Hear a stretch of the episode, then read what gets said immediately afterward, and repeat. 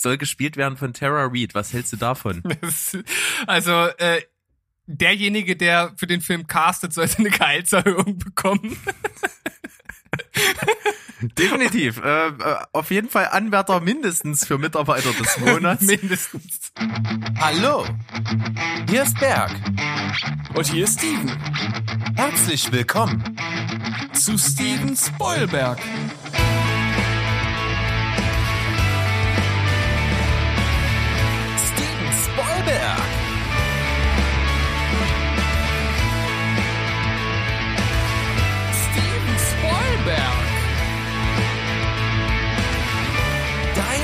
Podcast.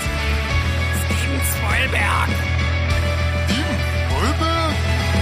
Steven Spoilberg.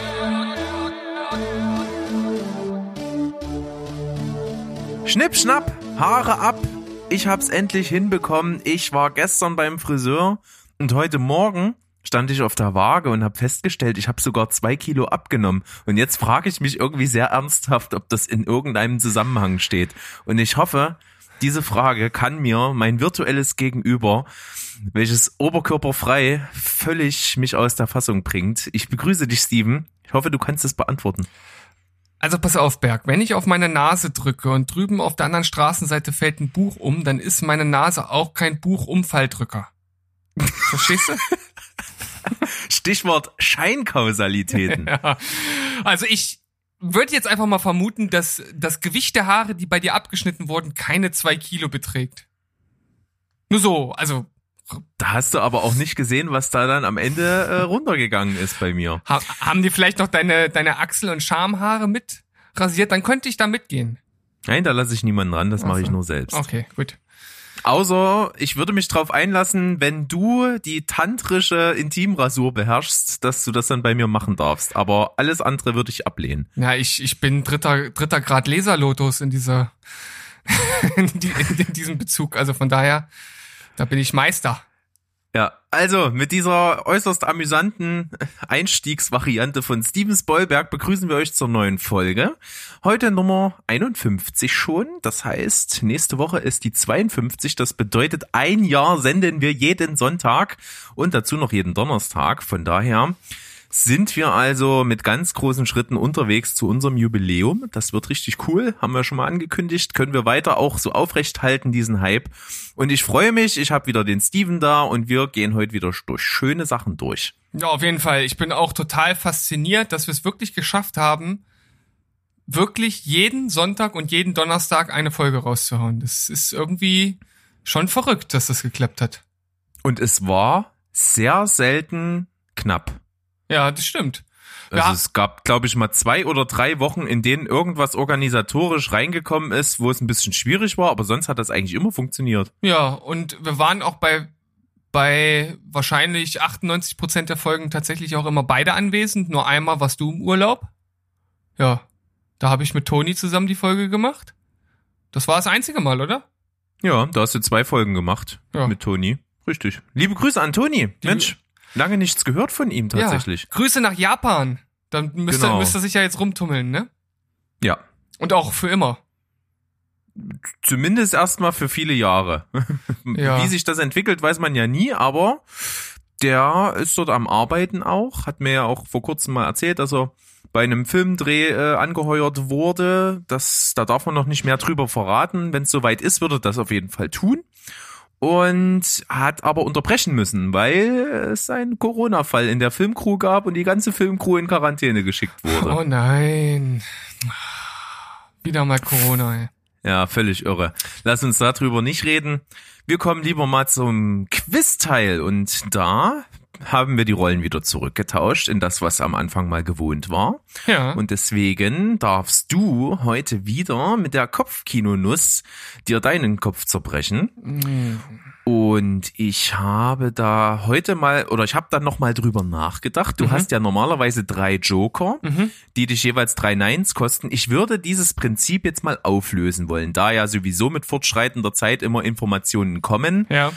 Würde ich das aber so machen, du hast, bevor wir starten, darfst du dir von den drei Jokern einen aussuchen, den ich dir schon mal als Rahmen gebe. So hast du schon mal irgendwie eine, eine Richtung zumindest, wo du reinraten darfst. Ja. Das kostet dich aber nichts. Das heißt also, du darf, hast als Starthilfe sozusagen einen der drei Joker. Ja, ich nehme das Genre.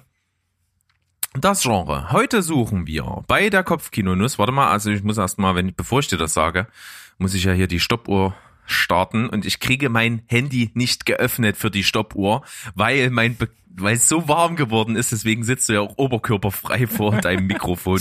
Es ist so warm geworden, meine Hände sind schwitzig und ich krieg den Fingerabdruckleser nicht mehr entschlüsselt. Ist das nicht grausam? Das ist unglaublich, Berg. Wir leben in solch einer technologisierten Welt, wo wir mit Raketen zum Mond fliegen und du kriegst dein verschissenes Handy nicht äh, auf, weil du verschwitzt gut, ne? bist. Das ist fällt mir So. nichts, fällt mir nichts mehr zu Ja, ein. ja, mir auch nicht. Deswegen schnell zur Kopfkinonuss und Ja. ich verrate dir, das Genre, was heute gesucht ist, ist aus dem Bereich Horror und aus dem Bereich Komödie und es geht los. Äh, ist es ein amerikanischer Film? Ja. Ähm, kommen in dem Film Zombies vor?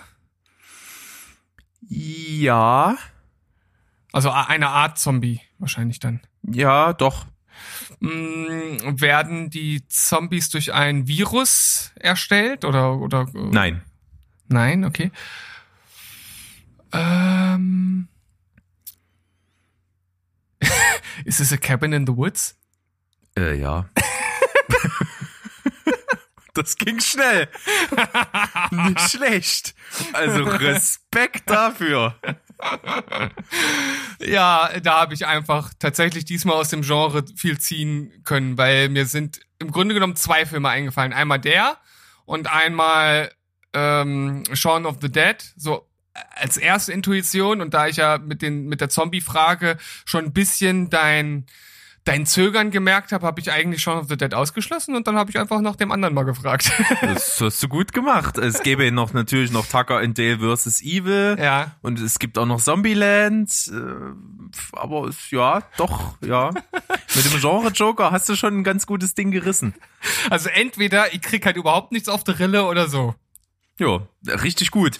Äh, Ich habe noch ein paar schöne Sachen hier, in, was jetzt als Information gekommen wäre. Ja. Und zwar habe ich das gelesen. Wusstest du, dass das sieht man auch, äh, wenn wenn äh, kurzer Spoiler, äh, Sirene, äh, so am Ende diese ganzen äh, Boxen gezeigt werden mit den Monstern im großen Finale, dann gibt es vier Monster, die den Sonderzombies aus dem Computerspiel Left 4 Dead nachempfunden sind. Und das war so, das sollte tatsächlich mal ein spielbares Add-on für Left 4 Dead geben, welches im, in diesem Setting des Films spielt. Ah, o- okay. Das finde ich total cool. Also passt halt auch extrem zu dem Prinzip von Left 4 Dead. Du hast ja dort immer eine Situation, wo eine Gruppe von vier äh, Überlebenden eben sich dann durchkämpfen muss zu einem Extraktionspunkt oder zu einem Punkt, wo sie eben gerettet werden. Das passt natürlich super in dieses Setting des Films. Ne, die starten also irgendwo im Wald und müssen dann eben in diesen in diese Untergrundwelt und dann durch die Monster-Katakomben, um dann irgendwo zu flüchten. Und das finde ich eigentlich als Setting für das Spiel total cool. Ja, aber du sagtest, dass es nie erschien. Nee, ist nie erschienen. Hm. Ja, ich habe nämlich Left 4 Dead ja eigentlich nie gespielt. Ich habe es einmal angezockt oder sowas, aber war nie sowas, womit ich mich richtig beschäftigt habe. Deswegen konnte ich das Also jetzt es- gar nicht einschätzen. Ja, es gibt in dem Spiel äh, normale Zombies natürlich en masse, aber es gibt auch noch so vier Sonderzombie-Arten. Äh, der, der Tank, die Witch, äh, der, der Blooper oder Boomer oder irgend sowas und, und, und, ein, und ein Reaper oder so ähnlich. Also ich bin da jetzt bestimmt falsch und die Gamer, die haben jetzt Epic Facepalm am Start, aber egal. Und die waren alle in dieser großen Collage, wo dann die ganzen Monsterkäfige auf dem Bildschirm sind, mit drin, alle vier. Ah, okay. Ja.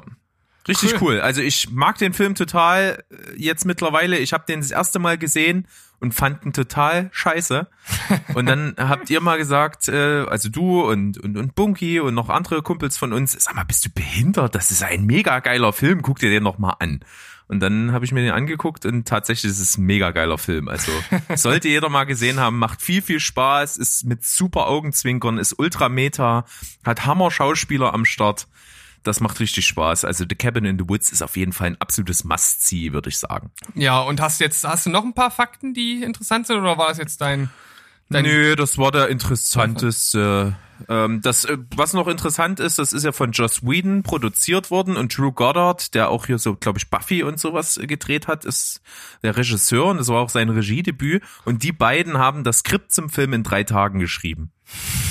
Tja, manche Dinge, die zeichnen sich dadurch aus, dass sie recht einfach sind und teilweise in wirklich schneller Zeit absolviert werden. So wie zum Beispiel ähm, Stairway to Heaven von, von Led Zeppelin ja auch innerhalb von zehn Minuten entstanden sein soll am Lagerfeuer.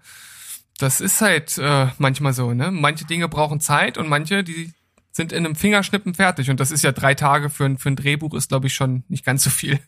Ja, ich glaube auch zum Beispiel Diamonds von Rihanna auch in zehn Minuten geschrieben. Ja.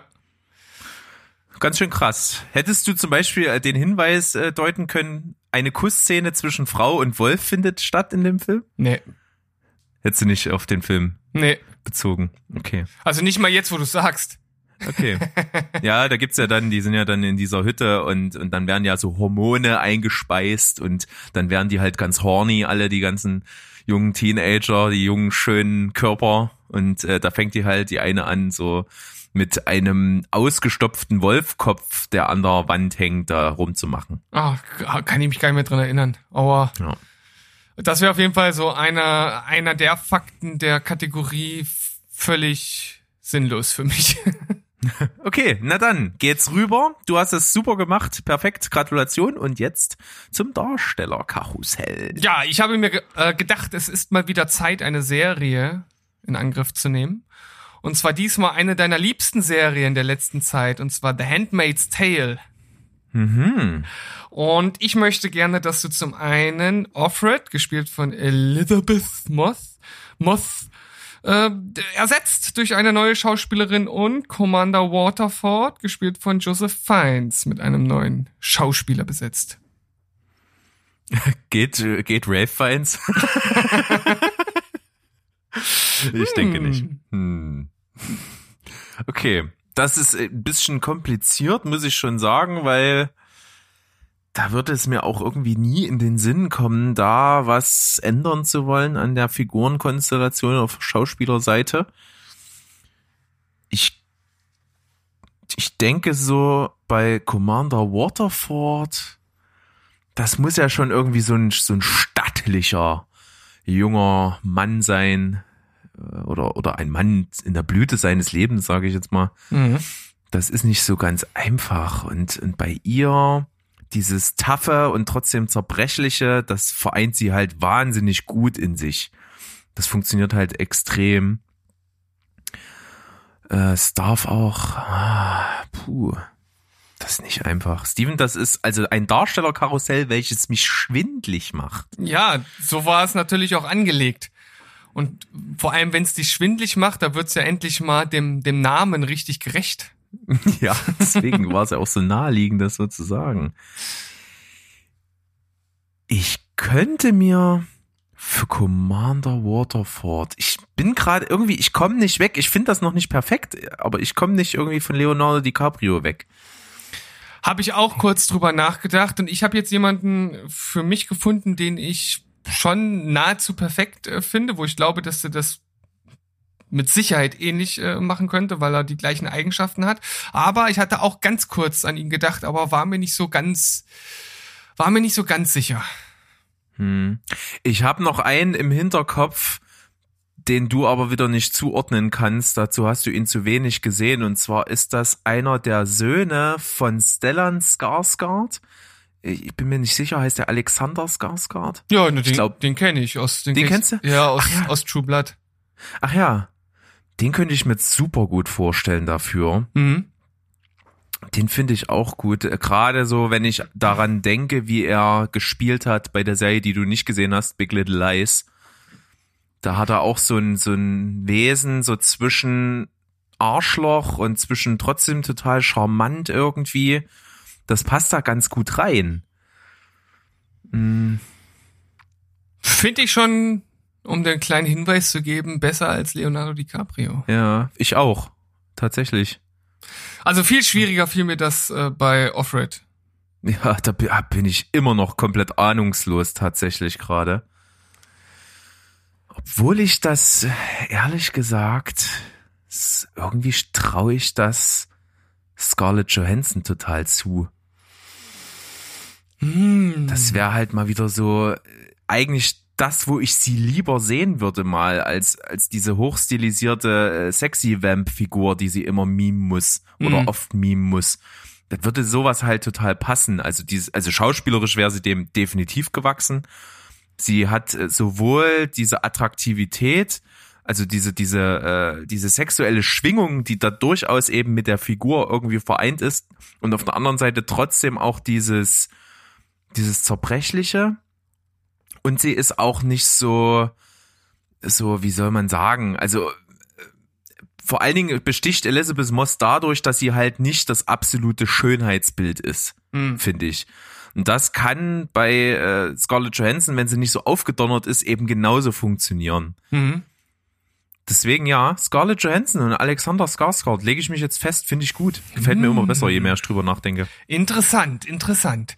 Äh, Also, Alexander Skarsgård ist auf jeden Fall eine äußerst gute Wahl, weil ich finde, der vereint auch all das, was äh, Joseph Fiennes ausmacht. Von daher hast du da bei mir persönlich ins Schwarze getroffen. Bei Scarlett Johansson bin ich mir nicht ganz so sicher. Also natürlich schauspielerisch glaube ich auch, dass sie das kann. Aber ich kann es mir nicht ganz so gut vorstellen wie bei wie bei Herrn Skarsgård. Ich wäre da bei Skarsgård, also das ist das ist das ist praktisch fast fast perfekt in 9,5. Und bei Scarlett Johansson wäre ich bei 7 Hm? und dann bin bin ich insgesamt bei 16,5, das wären 8,25. Naja, also- ich bin ja immer, immer gutmütig und sage eine 8,5 im Gesamten. Auf, je, auf jeden Fall äußerst interessant. Ja, interessant würde ich auch sagen. Gefällt mir eigentlich, je mehr ich drüber nachdenke. Du hast auf jeden Fall recht. Äh, Ich finde Alexander Skarsgård echt passend. Ich, ich hätte jetzt gedacht, ich kann dich gar nicht erreichen, aber klar, wenn du ihn kennst, aus was, wo ich ihn nicht herkenne, ich kenne ihn praktisch nur aus Big Little Lies, dann funktioniert das natürlich. Schön, super. Weil Was bei, hast du? bei äh, True Blood hat der Limnich, finde ich, schon so ähnliche Eigenschaften. Also er ist auf der einen Seite ja ein gefährlicher Typ, so der, der, der Gegner, ähm, auf der anderen Seite, aber auf der anderen Seite hat er halt auch diese erotische Anziehungskraft und deswegen würde das sehr gut passen. Aber ich habe auch jemanden, der äußerst gut passt, wie ich finde, und zwar Michael Fassbender. Ja, super. Auf jeden Fall. Also der ist halt auch vom, vom Typ und auch selbst vom Aussehen ja äh, recht ähnlich. Würde mir sehr gut gefallen. Und bei Offred, da äh, spekuliere ich so ein bisschen. Aber ich finde es zumindest optisch äh, se- sehr passend und sie hat ja jetzt auch schon äh, zumindest angedeutet, dass sie schauspielerisch auch ein bisschen was kann. Und zwar habe ich jemanden mit dem gleichen Vornamen. Elizabeth Banks. Nein. Olsen. Elizabeth Olsen, die die Scarlet Witch spielt. Ja, genau. Ja, interessant.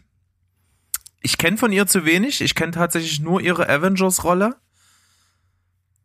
Mm, Ist aber interessant, wobei ich sie dann fast passender finde für die Rolle der Emily. Äh, ist, heißt sie Ja. Em- Emily? Ja. Die. Ich wollte gerade spoilern. nee.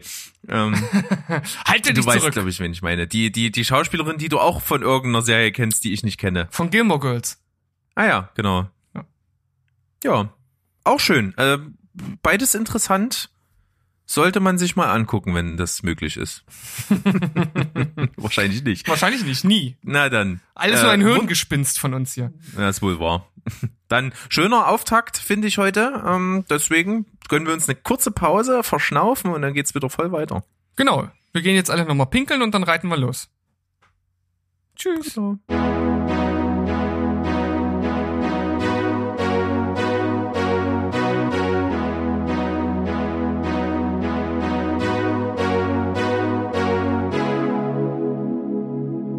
Schwubbeldupp, wir sind zurück aus unserer kleinen Pause. Ich hoffe, ihr habt unsere kleines Quiz-Segment gut verdaut Und wir starten jetzt in unseren Hauptteil mit unserer Empfehlung der Woche. Berg, hast du da überhaupt was?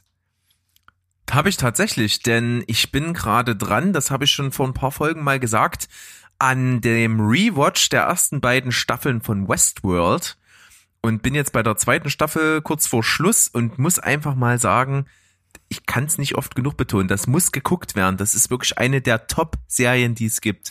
Schon alleine vom Production Value her, das ist ja so hochwertig. Da sind unglaubliche Schauspieler mit dabei, also Anthony Hopkins, Ed Harris, Jeffrey Wright, Evan Rachel Wood, was da alles vorkommt, ist der absolute Oberwahnsinn. Und es ist die sehr, ich bin sonst nicht so, dass mir Musik ganz, ganz besonders auffällt beim Machen von Filmen. Mir fehlt was, wenn sie nicht da ist, aber es ist nie so, dass die für mich so im Vordergrund steht. Und das ist eine der ganz wenigen cineastischen Werke, wo die Musik mich jedes Mal flasht. Das ist so ein starkes Theme, was da erschaffen wurde, was immer wieder verbaut wird. Immer, das sind ja nur drei, vier verschiedene musikalische Themen, die immer wieder anders verbaut werden und das ist so stark. Ich kann es nur empfehlen und auch gerade im Zuge mit der Zusammenarbeit mit unseren lieben Kollegen aus der Redaktion vom Telestammtisch, die einen Westworld Cast machen, jetzt gerade parallel zur dritten Staffel Westworld. Da gibt's also zu jeder einzelnen Folge, die rauskommt, ein Recap mit Diskussionen, mit Spekulationen, mit allen drum und dran. Das muss, das kann man echt absolut empfehlen. Die nehmen das wirklich bis ins letzte philosophische Detail auseinander. Und da ist auch jede Besprechung noch mal länger als die Folge selbst. äh, muss man mögen, habe ich aber total Bock drauf, weil es halt extrem fundiert ist und sich hier halt anbietet, weil sehr, sehr philosophische, tiefgreifende Themen da mit drin vorkommen. Also Westworld, die Serie, kann ich jeden empfehlen. Ja, ich habe die erste Staffel ja auch gesehen, fand die überragend und habe die zweite Staffel dann nur nicht weitergeguckt, weil sie zum damaligen Zeitpunkt dann aus dem Programm genommen wurde bei Sky und jetzt ja, äh, glaube ich, wieder drin ist. Aber ich glaube, ich müsste noch mal die erste Staffel gucken, weil auch schon wieder einiges verblasst ist und äh, es würde sich auf jeden Fall lohnen, weil ja empfiehlt sich war ziemlich ziemlich fett. Das äh, kann man nicht anders sagen. Und auch das, was du gesagt hast zum Thema Musik, das stimmt. Ich kenne eigentlich solch einen wirklich imposanten Einsatz von Musik, wenn auch auf eine ganz andere Art, nur von Tarantino und äh, ja sonst von wenigen anderen Serien, die mir oder Filmen, die mir jetzt nicht direkt in, in den Kopf kommen. Aber das sind wirklich so zwei Beispiele, wo das herausragend eingesetzt wird. Ja, was mir vielleicht noch einfällt, unser Namenspatron Jurassic, Jurassic Park. Jurassic unser Namens, also, ich dachte, also unser Namenspatron Steven Spielberg in okay. Jurassic Park. Ah, halt jetzt macht Sinn. prinzipiell bei den ganzen Blockbustern, die zu der Zeit rausgekommen sind, Ende 80er, Anfang 90er, da war schon das Hauptaugenmerk auf sehr, sehr wiederkehrenden, sich ins Gedächtnis fräsenden Musiken. Also gerade auch Indiana Jones ja, ja. ist extrem, Star Wars ist wahnsinnig remarkable, sage ich jetzt mal. Auch völlig englisch hier. Ja. Quatsch. ähm, aber erinnert man sich auf jeden Fall an die Musiken. Die kannst du auch vorspielen und die Leute wissen, was gemeint ist. Oder E.T. oder irgend sowas. Das, das bleibt einfach drin. Ja, also das ist tatsächlich ein bisschen verloren gegangen in den letzten Jahren. Es gibt wenig große Blockbuster, wo ich direkt die Musik nachsummen könnte. Man nimmt nur zum Beispiel mal die Marvel-Filme. Also bis auf das Avengers-Theme gibt's halt nichts, was bei mir irgendwie im Kopf verankert geblieben ist, wirklich krass. Das gleiche gilt auch für, hast du jetzt, glaube ich, ja gar keinen gesehen, Transformers zum Beispiel? Doch, habe ich zwei sogar gesehen. Echt? Das ist ja mhm. wirklich einfach so eine, so eine Grundbeschallung mit irgendwelchen Bombast, ja, Bombastorchester äh, Tönen und Orchesterschlägen und sonst was, was halt null einprägsam ist und äh, keiner wirklichen Melodie folgt, sondern einfach nur da ist, um das äh, Dargestellte irgendwie bombastisch wirken zu lassen. Aber dieses Eingängige von den erwähnten Filmen, die du schon äh, äh, genannt hast, Jurassic Park, äh, Star Wars, Indiana Jones äh, und dann was weiß ich, Harry Potter, ne, so sowas, das ist ein eines der Beispiele aus eher ähm, jüngerer Zeit. Das gibt's halt nicht mehr oder selten. Ja, das stimmt. Auf jeden Fall bei Westworld, das ist ja derselbe Komponist, der auch Game of Thrones gemacht hat. Ja. Äh, zum Beispiel könnte man auch noch dazu sagen, Und äh, ich kann dir auf jeden Fall sagen, ich fand damals die zweite Staffel von Westworld ganz gut, aber bei weitem nicht so stark wie die erste. Ist auch klar, die erste ist wirklich ziemlich perfekt.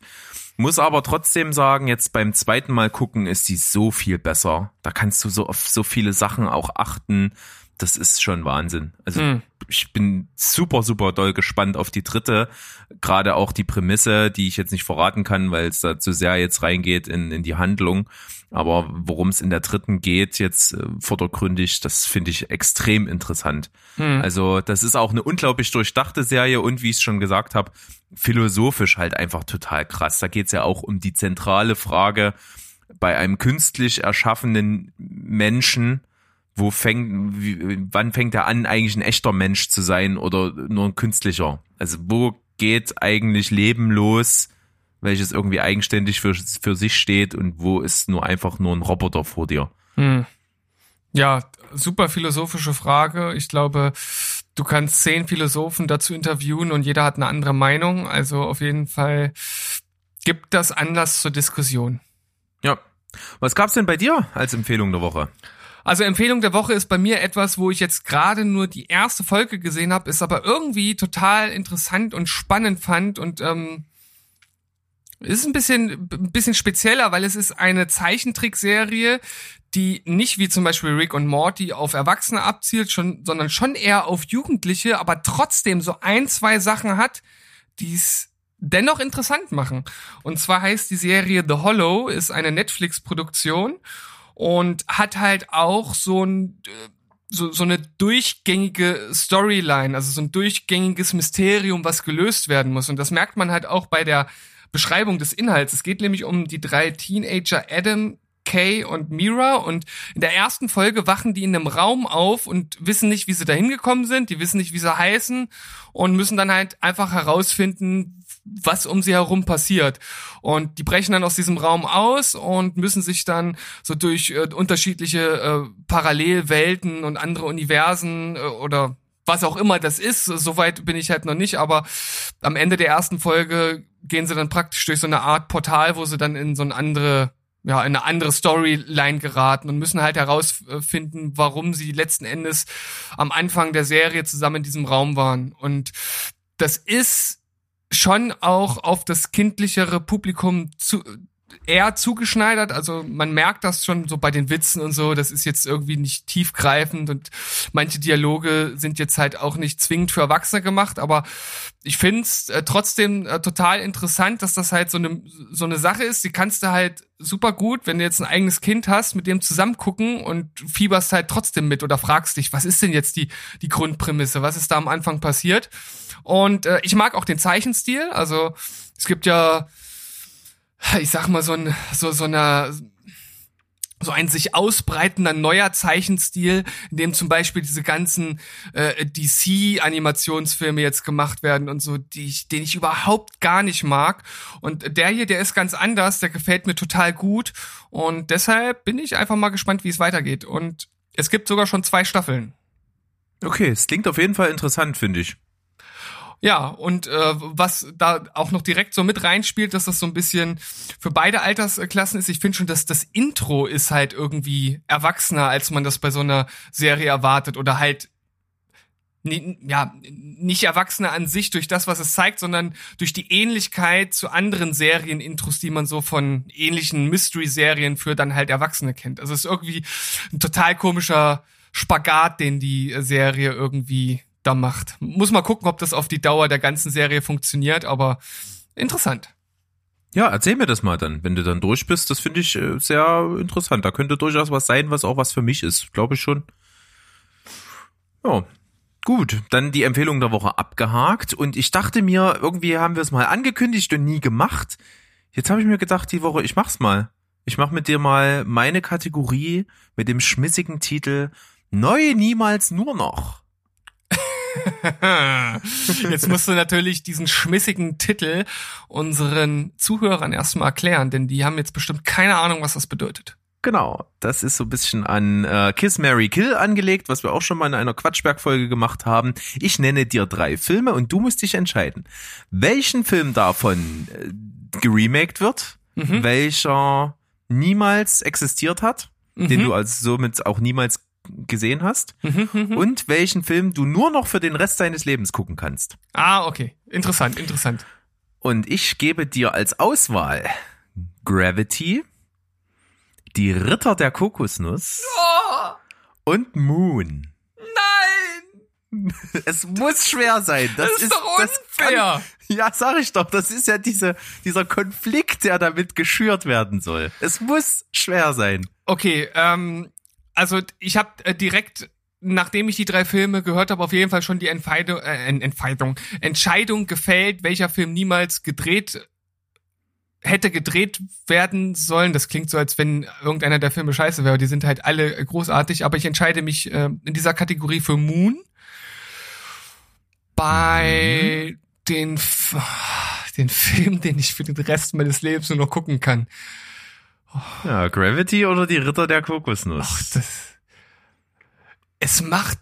Ach, das ist echt total doof, weil ein Remake von Gravity macht eigentlich keinen Sinn, weil der noch so frisch ist und man dem jetzt visuell im Grunde genommen nichts Neues hinzufügen könnte, weil der halt einfach perfekt ist in diesem Sinne. Man könnte dem vielleicht auf philosophischer Ebene noch mal einen kleinen Ticken, noch einen kleinen Schubs geben. Also da wäre das vielleicht noch mal interessant. Und Ritter der Kokosnuss ist halt unremakable. Das geht halt nicht. Und deshalb muss ich mich trotz dieses Zwiespalts dafür entscheiden, dass ich bis ans Ende meines Lebens nur noch Ritter der Kokosnuss schaue. Gibt Schlimmeres, oder? ja, das stimmt schon. Äh, oh, wenn ich. Äh, bringt mir ein Gebüsch! Ein schönes Gemisch. Gebüsch! Wir sind jetzt nicht mehr die Ritter, die man nie sagen. Wir sagen jetzt Ecki, Ecki, Ecki, Ecki, Patang! Ah, Ja, und, und dementsprechend gibt es dann doch das völlig überflüssige Remake von Gravity, weil ich mir irgendwie nicht vorstellen kann, dass es äh, besser wird. Wobei ich glaube, du kannst es dir vorstellen, weil dann Sandra Bullock nicht mehr dabei ist. Du hast es Außer, mir gerade aus dem Mund genommen, ja. Also es Außer- kann nur besser werden, wenn man Sandra Bullock austauscht, ja. außer Sandra Bullock wird von Tara Reid gespielt. Das ist aber eine so schöne Überleitung jetzt. Gut, ne? Das äh, da, brillant, Steven, brillant. Und äh, vielen Dank für deine Auswahl. Sehr schöne Begründung, kann ich total nachvollziehen. Und Tara Reid ist nämlich gerade im Gespräch für eine Verfilmung, die wir letzte Woche oder vorletzte Woche angesprochen haben. Und zwar ging es da um die Verfilmung der Serie Tiger King als Film, also das, das Leben von Joe Exotic verfilmt, gespielt von Nicolas Cage. Und für die Rolle der, des, der Gegenspielerin von Joe Exotic, Carol Baskin, die ich sag jetzt mal in Anführungsstrichen Tierschützerin, soll gespielt werden von Tara Reid. Was hältst du davon? Also, äh, derjenige, der für den Film castet, sollte eine Gehaltserhöhung bekommen. Definitiv. Äh, äh, auf jeden Fall Anwärter mindestens für Mitarbeiter des Monats. Mindestens. mindestens. Äh, weil äh, Nicolas Cage natürlich in seiner völligen Überdrehtheit und einfach seiner Fähigkeit zu overacten ist halt ein, ein super Cast und ich glaube, dass er das halt ja in dieser Mischung aus seiner wirklich auch schauspielerischen Fähigkeit, die er hat und dem Overacting eine perfekte Wahl ist. Und Tara Reid ist halt einfach so eine unglaubliche Unsympathin. Und äh, das passt halt natürlich für diese äh, für die äh, Carol Baskin, obwohl ich meine letzten Endes kann ich es jetzt nicht vollends bewerten, weil ich nur die erste Folge der Serie geguckt habe, aber die waren mir alle so unglaublich unsympathisch, unglaublich, aber de- dementsprechend mega Casting. Ja, ultra. Da haben wir das auf jeden Fall mit abgearbeitet und mit so einer wunderschönen Überleitung, muss man sagen. Apropos äh, Überleitung, passt nämlich jetzt gar nicht dazu, aber mir fällt es gerade wieder auf. Wir haben vorhin schon mal ganz kurz drüber gesprochen. Dein großer Held, Wolfgang M. Schmidt. Ja, Ja, ja. Wir sind ja beide Fan. Du hast mich auch total angesteckt. Ich bin mittlerweile auch Fan. Aber wir können, es, können das nicht mehr totschweigen. Er hat vor kurzem eine Review veröffentlicht zum Film Die Truman Show. Wir haben es ja erwähnt, gleichzeitig, als es in unserer Folge auch vorkam. Äh, das ist schon ganz schön krass so von Verschwörungstheorien her. Ja. Aber was trägt er denn in dieser Folge für ein Hemd? Was ist denn das? das Hemd war so besonders, dass in den Kommentaren zu 99 Prozent nichts Inhaltliches zu seiner Filmanalyse stand, sondern sich alle nur gewundert haben, what the fuck? Ist es ein Hemd? Ist es ein Hoodie? Ist es ein, ein Hudemd oder ein Hem, Hem, Hemduddi?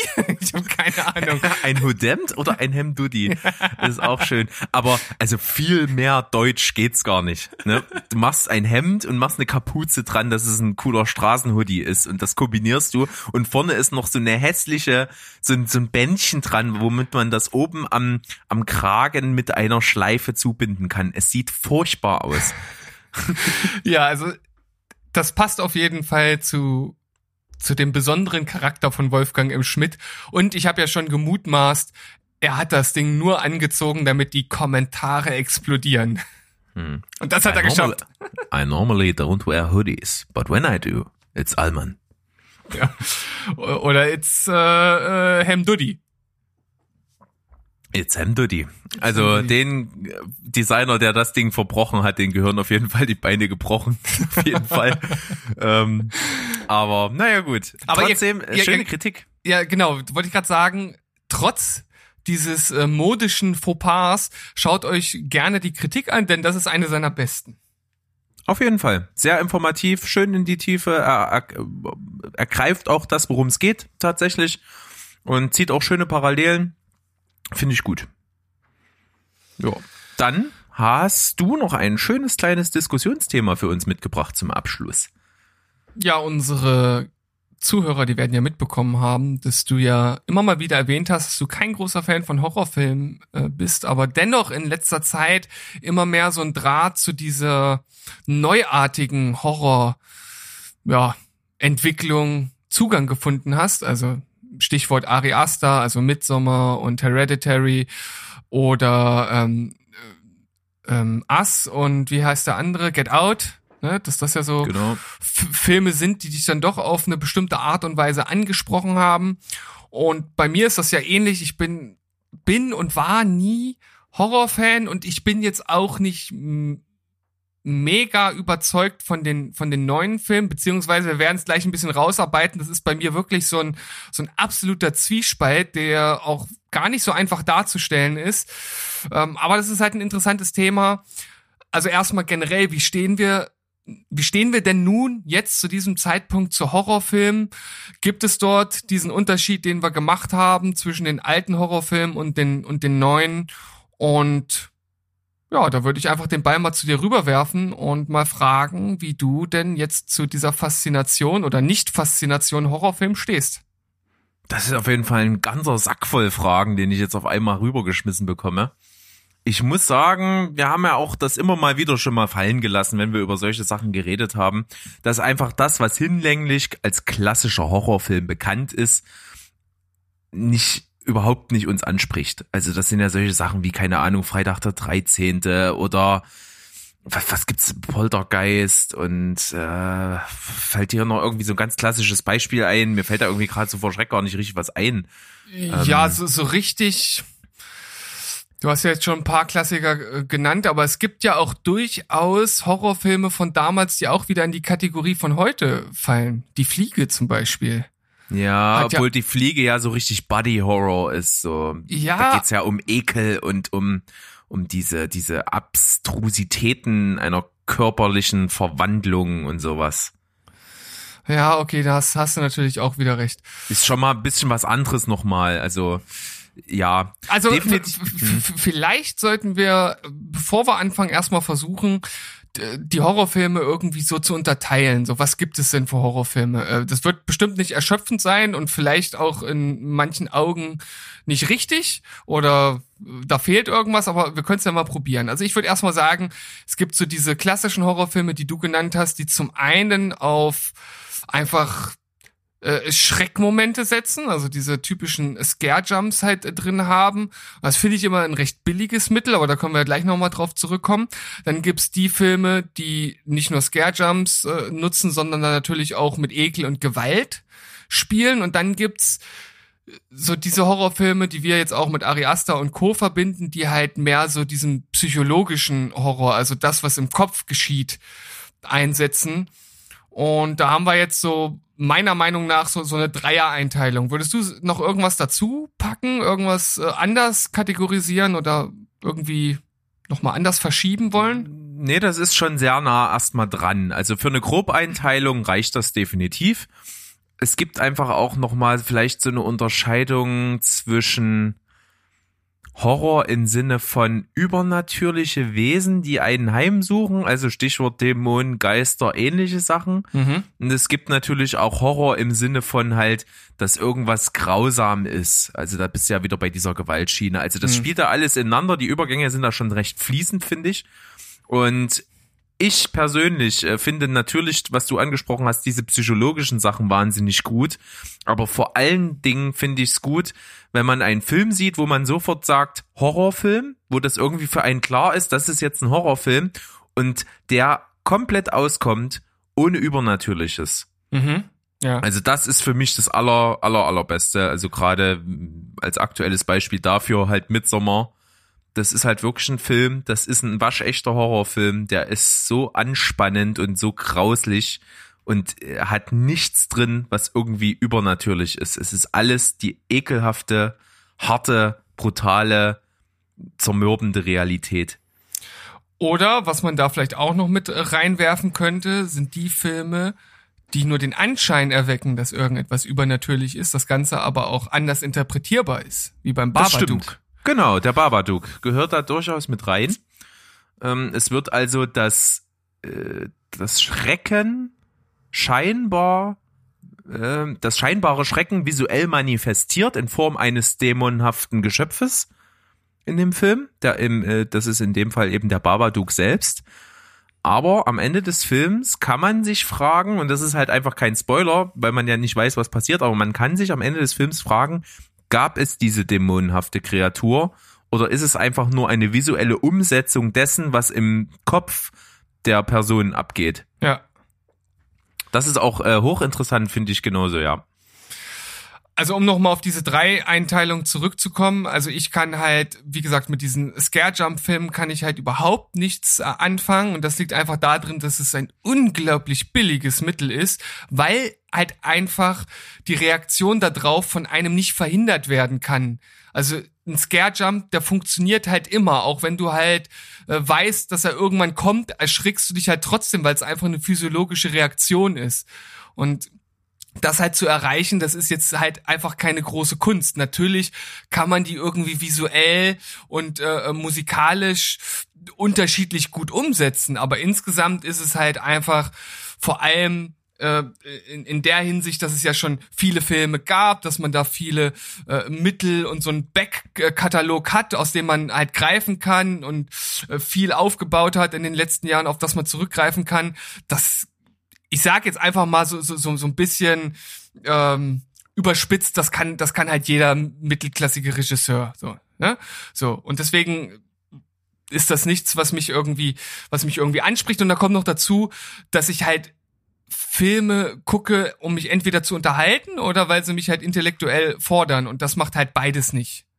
Genau. Und ich glaube auch, es ist einfach wirklich nur dazu da. Deswegen sind solche grottenschlechten Schocker-Horrorfilme immer noch rein vom Kinoergebnis halt ja sehr erfolgreich und werden immer noch gemacht und es gehen immer noch Scharen von Leuten da rein, weil das eben für die, die nicht von dem Film gefordert werden wollen in Form von ich muss nachdenken, ich gehe habe irgendwas tiefgründiges, sondern die einfach nur die Unterhaltung wollen, die pure Unterhaltung ergänzt, weil die pure Unterhaltung kriegst du ja auch mit mit Action oder mit irgendwas anderem Popcorn-Kino-Blockbuster-mäßigen hin.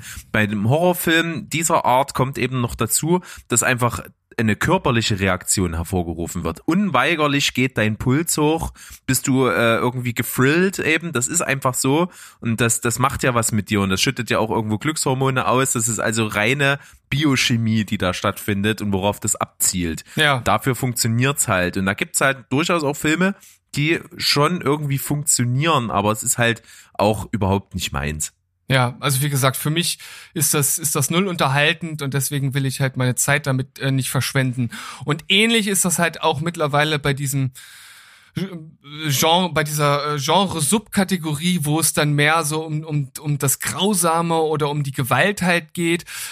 Ich, ich sage jetzt einfach auch mal so ein bisschen tendenziös, dass äh, viele Filme ja durchaus sich oder viele Horrorfilme sich dadurch auszeichnen, dass sie halt einfach gewalttätig sind und äh, Gewalt halt darstellen als aus aus puren Ekelgründen und das finde ich dann auch weder unterhalten noch äh, fordert mich das irgendwie. Das ist halt dann so der pure Voyeurismus und das ist mir dann halt zu wenig. Ich find's ich find's okay und auch Zielst richtig. du so ein bisschen auf Richtung sowas wie Hostel ab? So von, von der reinen Kategorisierung oder Ja, hast du was wird- anderes im Hinterkopf? Da, da würde Wolfgang M. Schmidt widersprechen. Der äh, findet nämlich Ellie Roth, den, äh, den Regisseur, unglaublich äh, gut. Und ich glaube, den Film auch. Ähm, Habe ich allerdings nicht die Kritik zu gesehen. Deshalb würde ich jetzt erstmal nur von, von dem, wie ich es interpretiere, das dort mit einordnen, weil ich in dem Film erstmal jetzt nicht viel mehr sehe. Ähm, liegt vielleicht daran, dass, da, dass ich da einfach intellektuell nie, nicht so tief eintauchen kann, wie das, wie das äh, Wolfgang gemacht hat. Aber ansonsten halt sowas, keine Ahnung, Human Centipede oder ähm, oder äh, Serbian Movie, wobei da ja auch viele sagen, dass das schon wieder Kunst ist, äh, keine Ahnung. Äh, das ist aber sowas, Gut, Ich- aber bei Human Centipede kann ich jetzt was mit dem anfangen, was du meinst. Also das ist auch durchaus diese Sache, die so ein bisschen in die Trash-Richtung dann schon fast geht. Ja, natürlich ist das, ist das, ist das gleichzeitig beides. Aber das ist, finde ich, halt so, so ein Paradebeispiel, äh, wo ich mir den Film halt auch nicht angucken, wahrscheinlich nicht angucken würde, selbst wenn er vielleicht auf irgendeine Art und Weise, wie auch immer das funktionieren soll, noch irgendwas Philosophisches mittransportieren wollte, wenn er ähnlich inszeniert wäre, weil der ist ja nun wirklich darauf ausgerichtet, dass es halt einfach eklig ist, was da passiert. Und ganz ehrlich, dann gucke ich mir lieber was an, was vielleicht, also das ist ja jetzt was Hypothetisches, dass es diesen Film mit einem philosophischen oder sonst irgendeinen ernsten Hintergrund gäbe, dann gucke ich mir lieber irgendwas an, was das auf in Anführungszeichen vernünftige Art und Weise äh, bespricht und nicht diesen Ekelfaktor hat, um mich mit dem Thema auseinanderzusetzen, als mir da so eine, und ich sag das jetzt mal so ganz offen, gequirlte Scheiße anzuschauen. Ja, bin ich ganz bei dir, definitiv. Was ich dann am ehesten noch mir rausziehen kann, was mich einfach unterhält, ist, wenn es ein guter Fansblätter ist. Also es gibt so ein paar gute Fansblätter, gut, zum Beispiel Zombieland, das ist aber jetzt ja schon relativ weit von Horror weg. Also das ist ja eher so eine Actionkomödie mehr oder weniger, die so ein paar äh, Zombies eben drin hat, die äh, durchaus unter Horror verbucht werden können, aber es sind jetzt nur keine Gruselatmosphären, die da irgendwie geschaffen werden. Also das fällt da schon raus, aber ich sage jetzt mal zum Beispiel Ready or Not, der Film, den du dir irgendwann bei Gelegenheit definitiv angucken musst, da, von dem war ich sehr, sehr begeistert, weil der einfach auch visuell wahnsinnig gut gemacht ist. Da ist die ganze Zeit so ein bisschen so eine so eine leichte Gruselstimmung auch, also weil es einfach so ein dunkles Herrenhaus ist und so eine Hetzjagd am Ende stattfindet. Das hat durchaus Horrorelemente, aber das macht halt riesen, riesengroßen Spaß. Und ähnlich ist es jetzt wahrscheinlich mit The Hand, den wir ja auch mal angesprochen hatten, der auch aktuell ist ja jetzt erschienen, wahnsinnig gute Kritiken kriegt. Also viele, viele sind dabei irgendwo 9 von 10, 9,5 von 10. Der räumt gerade richtig ab. Ähm, das ist auch ja Fansblätter vom Feinsten. Vielleicht hat er wesentlich weniger Horrorelemente, das weiß ich jetzt nicht, haben wir ja nicht gesehen. Aber das sehe ich schon so, dass das vielleicht mich am ehesten noch in dieser leicht, in Anführungsstrichen, trashigen Schiene irgendwie ansprechen kann.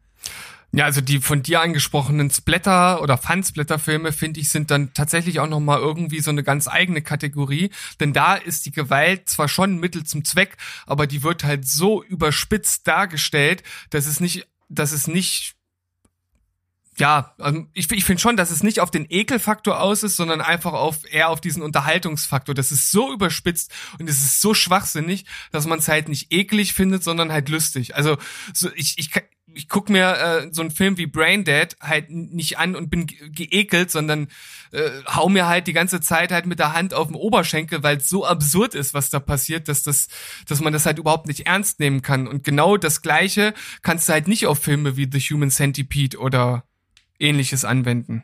Ja, das, das stimmt. Da, darauf können wir uns auf jeden Fall festlegen.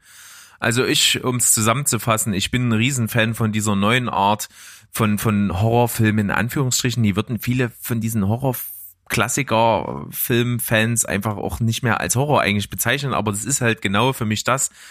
Dieses psychologische, unbehagliche Stimmung aufbauen. Der, der Schrecken muss im Kopf stattfinden.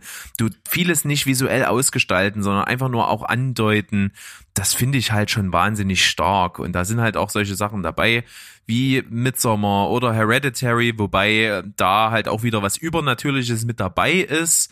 Finde ich aber trotzdem halt visuell wahnsinnig gut umgesetzt, atmosphärisch gut umgesetzt. Und gerade wenn ich noch an Get Out denke, was du gesagt hattest, ähm, da finde ich ganz, ganz beeindruckend diese, dieses Unwohlsein, was du hast beim Hm. Gucken. Ja. Also man fühlt sich über drei Viertel des Films oder zwei Drittel des Films einfach nur total unwohl, obwohl eigentlich fast gar nichts passiert. Aber es liegt was in der Luft, wo du dir denkst, oh, ist das jetzt komisch, fühlt sich das an.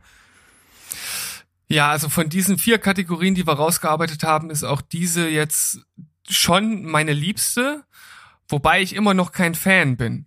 Weil das, das Problem ist bei so Filmen wie zum Beispiel Get Out oder Midsommar, den ich jetzt mittlerweile auch schon geschaut habe, also so ein, so ein kleiner Vorgriff auf unsere nächste äh, Cinema Couch Kompass Folge, wo ich dann mein ausführliches Review dazu gebe. Das sind halt gute Filme und die interessieren mich im Grunde genommen nur, weil sie halt gute Kritiken bekommen haben, weil ich vielleicht eine Empfehlung von dir bekommen habe, weil dort eine bestimmte Aussage mit verbunden ist und weil ich mich als Filmfan halt irgendwie darauf freue oder einfach interessiert bin, wie das umgesetzt wurde. Aber ich kann halt auch nicht sagen, dass ich das wirklich als Vergnügen empfinde. Also ich finde halt Midsommar als Film an sich ist ja überragend, aber nicht als nicht als Film, der mich unterhält. Also überhaupt nicht. Ich, das ist so ein Film, den, den habe ich halt jetzt einmal geschaut und werde ihn wahrscheinlich nie wieder schauen, weil äh, ich, weil ich mich da, wie du schon gesagt hast, weil ich diese ganze Zeit auch dieses Unwohlsein hatte. Ich die ganze Zeit an, irgendwie dieses Angespanntsein und man weiß nicht, was als nächstes passiert. Und im Grunde genommen passiert nicht viel. Es passiert halt vieles im Kopf und das ist super umgesetzt. Aber irgendwie will ich doch letzten Endes auch ein Stück weit unterhalten werden von dem Film. Und das geht mir so ein bisschen ab bei diesem Film. Und deshalb werde ich wahrscheinlich nie ein richtiger Fan davon, auch wenn ich es faszinierend finde. Tja, alles klar.